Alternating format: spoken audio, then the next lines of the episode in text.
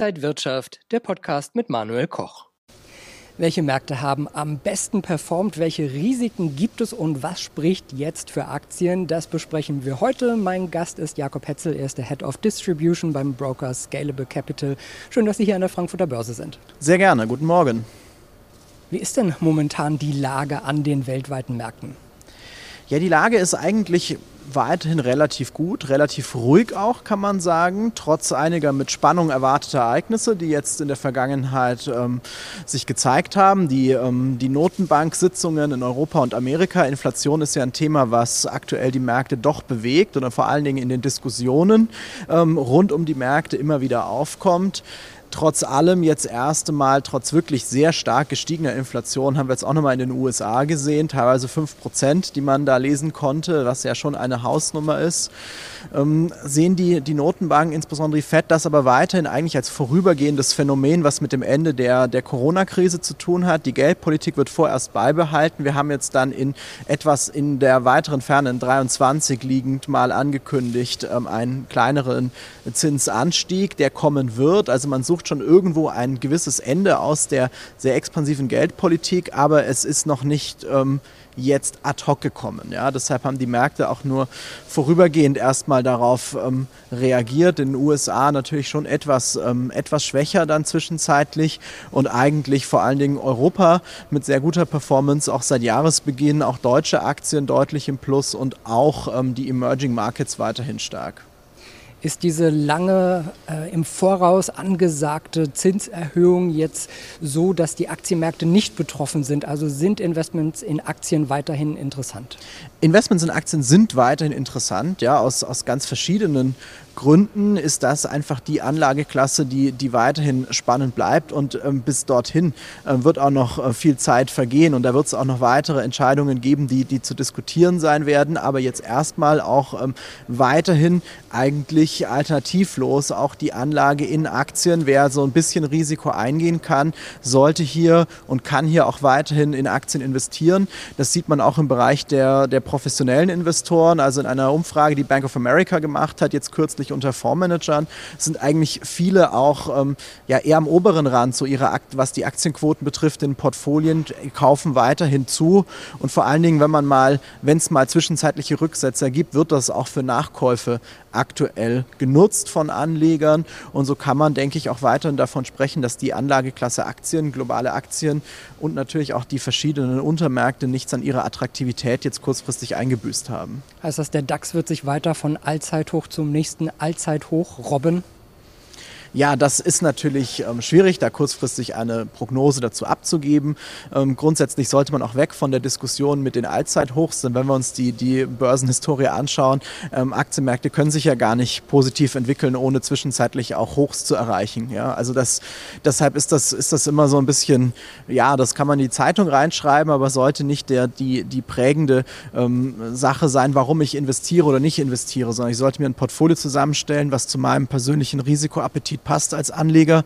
Und das heißt, da können Aktien mit drin sein, können auch Rohstoffe beigemischt werden, beispielsweise auch Anleihen als, als Puffer, wenn ich nicht so viel Tagesgeld haben möchte. Und dann sollte ich mich nicht abhalten lassen davon, dass es ähm, zwischenzeitlich Tages- ähm, oder ähm, Höchststände gegeben hat. Wir sind in einem Bundestagswahljahr. Das waren meistens auch äh, ganz ordentliche Börsenjahre. Wir sehen die Programme der Parteien, die jetzt alle auch was zur Wirtschaft sagen. Was bedeutet das so für die Märkte?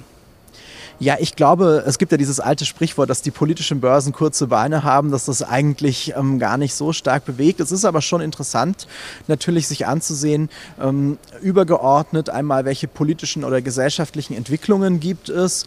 Jetzt in dem, in dem Börsen, in dem Wahljahr aktuell sieht es in Deutschland ja nicht nach dem ganz großen Umschwung aus mehr. Also das heißt, dass wir jetzt eine komplett andere, vielleicht rot-rot-grüne Regierung bekommen. Da sind die Umfragen jetzt doch deutlich weg davon, was aber nicht heißt, dass Themen, die auch von den Parteien besetzt werden, wie zum Beispiel das Thema Klimaschutz, ähm, nicht trotzdem weiterhin sehr, sehr wichtig sind. Das heißt, vielleicht kriegt man nicht sofort eine sehr strikte Regulierung zu dem Thema, was die Wirtschaft natürlich dann irgendwo beschäftigen wird, was Konzerne auch überraschen würde. Aber das Problem und die Herausforderung des Klimawandels beispielsweise ist ja weiterhin da. Das heißt, ich muss mich als, als Unternehmen und damit auch die Aktien und die Kapitalmärkte, die dann in diese Unternehmen investieren, darauf einstellen, dass ich hier eine ganz große Veränderung irgendwo in den nächsten Jahrzehnten sehen werde. Wenn ich mich darauf jetzt nicht vorbereite, ist es zu spät. Und dann werde ich auch die Attraktivität für die, für die Anleger irgendwo einbüßen. Das heißt, jetzt sind auch Titel, die in, in Zukunftstechnologien, die uns helfen werden, den Klimawandel zu bewältigen, sicherlich interessante Opportunitäten zum Anlegen.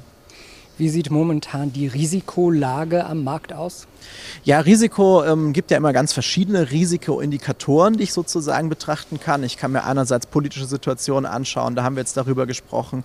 Natürlich auch die geopolitischen Risiken. Wir haben weiterhin irgendwo Spannungen zwischen den USA und Russland. Da gibt es noch nicht die ganz, ganz großen Signale der, der, ähm, der Entspannung, wie man das mal vor, vor 20 Jahren vielleicht gehabt hat. Aber wenn man jetzt etwas nüchtern betrachtet, auch mal Zahlen ansieht, und da gibt es zum Beispiel Risikoindizes oder Volatilitätsindizes zu den großen Aktienindizes, Indizes, wie zum Beispiel den VDAX für den deutschen Aktienmarkt oder den, äh, den WIX in, in den USA, der sich also der die Volatilität des ähm, S&Ps abbildet. Und da sehen wir eigentlich, dass wir da schon zwischenzeitlich mal jetzt im Verlauf des Jahres etwas Anstiege hatten, das Ganze jetzt aber eigentlich wieder zurückkommt auf ein normalen Niveau. Also Zahlen betrachtet, quantitativ betrachtet ist das Risiko aktuell nicht besonders erhöht. Und das spricht auch weiterhin eigentlich für eine Attraktivität der, der Aktien, dass ich da ähm, durchaus ähm, Teil des Portfolios ähm, rein allokieren kann. Die Kryptowährungen haben sich wieder so ein bisschen erholt von ihrem Crash, den sie hatten. Ähm, Gold ist auch gefragt, aber es geht auch nicht so richtig nach oben. Was ist da momentan am Markt los? Naja, ähm, was heißt nicht richtig nach oben? Das ging ja, sag ich mal, in der Vergangenheit genug nach oben, würde der ein oder andere An, ähm, Anleger wahrscheinlich auch ähm, einwerfen, mit also insbesondere das Kryptothema. Und da kann ich nicht jedes Mal diese Verdoppler oder Verzehnfacher oder ich weiß gar nicht, ob wir auch Verhundertfacher, wenn wir den, die Spanne weit genug aufmachen, ähm, ansehen. Und eigentlich zeigt sich hier ähm, Verschiedenes, dass auch die Regulierung in dem Bereich zunimmt. Also die, die Basel-Direktive, ähm, die jetzt die herausgekommen ist, auch insbesondere was die Risikovorsorge für Banken betrifft, für Finanzinstitute, wenn sie in dem Bereich investieren möchten. Die ist schon relativ ähm, strikt gehalten. Aber ich glaube, dass eigentlich ein bisschen Regulierung hier auch gut tut. Und wenn man etwas mehr Beruhigung in diese Anlageklasse Krypto hineinbekommt, irgendwann im Verlauf der Zeit, dann wird sie auch besser zu managen sein und wird sie auch besser berechenbar sein für Investoren, die Teile des Portfolios hier, hier aufstellen möchten. Wir hatten jetzt auch die Diskussion um die Rente. Die einen sagen, die Menschen müssen bis 68 arbeiten, die anderen sagen sogar bis 70, damit das ganze System überhaupt noch am Leben erhalten werden kann. Die FDP schlägt zum Beispiel noch ein Aktienmodell vor wie in Schweden. Wie äh, muss man sich am Kapitalmarkt vielleicht auch fürs Alter aufstellen?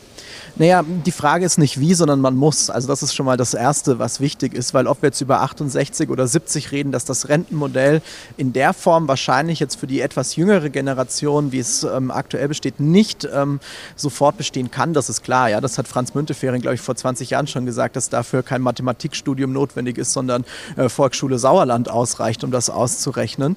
Das heißt also, wir müssen irgendwo in Aktien investieren, wir sollten das machen und äh, es gibt ja auch die Beispiele international dass auch der beispielsweise Norwegens Staatsfonds, der die Öleinnahmen auch am Kapitalmarkt investiert. Es ist immer die Frage, muss das jetzt der Staat machen oder kann nicht jeder auch selbst anfangen? Wenn ich jetzt ein eigenverantwortlicher Mensch bin, dann kann ich auch immer ähm, selbstständig mir einen Teil der Altersvorsorge sicherlich auch in den Kapitalmärkten anlegen. Und da wird immer sehr polemisch dagegen argumentiert. Dann gibt es so Beispiele mit, naja, Wirecard, was wäre denn gewesen, wenn? Ja, die Idee ist aber natürlich nicht, dass ich jetzt mir zwei Aktien aussuche und sage, das ist meine Altersvorsorge, das ist der falsche Weg, sondern breit gestreute Portfolien, zum Beispiel mit ETFs aufbauen, wo ich eigentlich in unser Wirtschaftssystem investiere, in die, in die Volkswirtschaften generell und einfach über lange Zeiträume Zeiträume mir das zu Nutzen mache, Zinseszinseffekte zu Nutzen mache, durch Sparpläne beispielsweise, was ja heutzutage alles sehr, sehr einfach möglich ist. Und dann kann ich, insbesondere wenn ich lange Zeit habe, jeder für sich auch einen Teil dazu beitragen, den Lebensstandard im Alter wahrscheinlich auch zu halten. Ein ganz wichtiges Thema. Wir schauen jetzt erst einmal auf das Spotlight des Monats.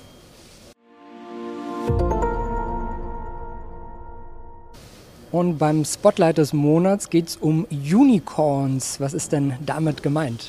Ja, Unicorns, also Startups, die mittlerweile mit wirklich mit Milliardenbewertungen ähm, bewertet werden. Da sehen wir immer mehr, auch hier in Deutschland. Muss ich jetzt auch mal kurz Scalable natürlich erwähnen mit unserer letzten Finanzierungsrunde. Und es zeigt schon, dass auch der, der Standort Deutschland ein guter ist, um Unternehmen zu gründen, um Unternehmen aufzubauen. Und es ist schon auch spannend zu sehen, dass das mittlerweile in einer gewissen Regelmäßigkeit passiert, dass sich auch große Fundings im privaten privaten Markt ähm, raisen kann als Unternehmen, von den Venture Capital Gebern, von Private Equity Investoren auch. Und ähm, das zeigt eigentlich auch, dass sich Börsengänge immer ein bisschen eigentlich weiter verspäten. Ja, also wir hatten ja mal eine Zeit, als für Unternehmen alle sehr früh an die Börse gegangen sind, aber auch, weil sie nicht die Möglichkeiten hatten, im, im privaten Markt sozusagen sich nötiges Kapital zu besorgen, um schlussendlich dann weiter zu wachsen. Und das hat sich jetzt ein bisschen verschoben und eben es gibt mehr Geld von privaten Investoren für, äh, für für Startups und das ist eigentlich eine gute Entwicklung, denn langfristig auch interessante Kandidaten natürlich für den, für den Kapitalmarkt an die Unternehmen. Und wir schauen jetzt auf den Index des Monats und da geht es um Immobilien-ETFs. Genau, Immobilien-ETFs sind eigentlich eine ganz interessante Geschichte, denn sie machen die Anlageklasse Immobilien, die ja nicht ganz so einfach zu, zu handeln ist, erst aus verschiedenen Gründen. Das ist ein unglaublicher Organisationsaufwand und ich brauche auch relativ viel Geld, um Immobilien zu kaufen zunächst mal. Ja. Ich kann mir welches leihen, aber eine Anzahlung muss ich trotzdem machen.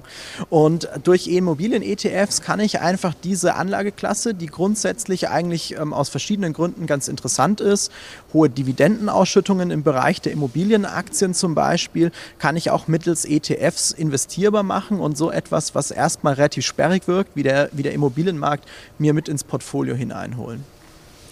Sagt Jakob Hetzel vom Broker Scalable Capital. Vielen Dank, dass Sie hier an der Frankfurter Börse zu Gast waren auf dem Parkett. Und Ihnen, liebe Zuschauer, danke fürs Interesse. Bleiben Sie gesund und munter. Bis zum nächsten Mal. Und wenn euch diese Sendung gefallen hat, dann abonniert gerne den Podcast von Inside Wirtschaft und gebt uns ein Like.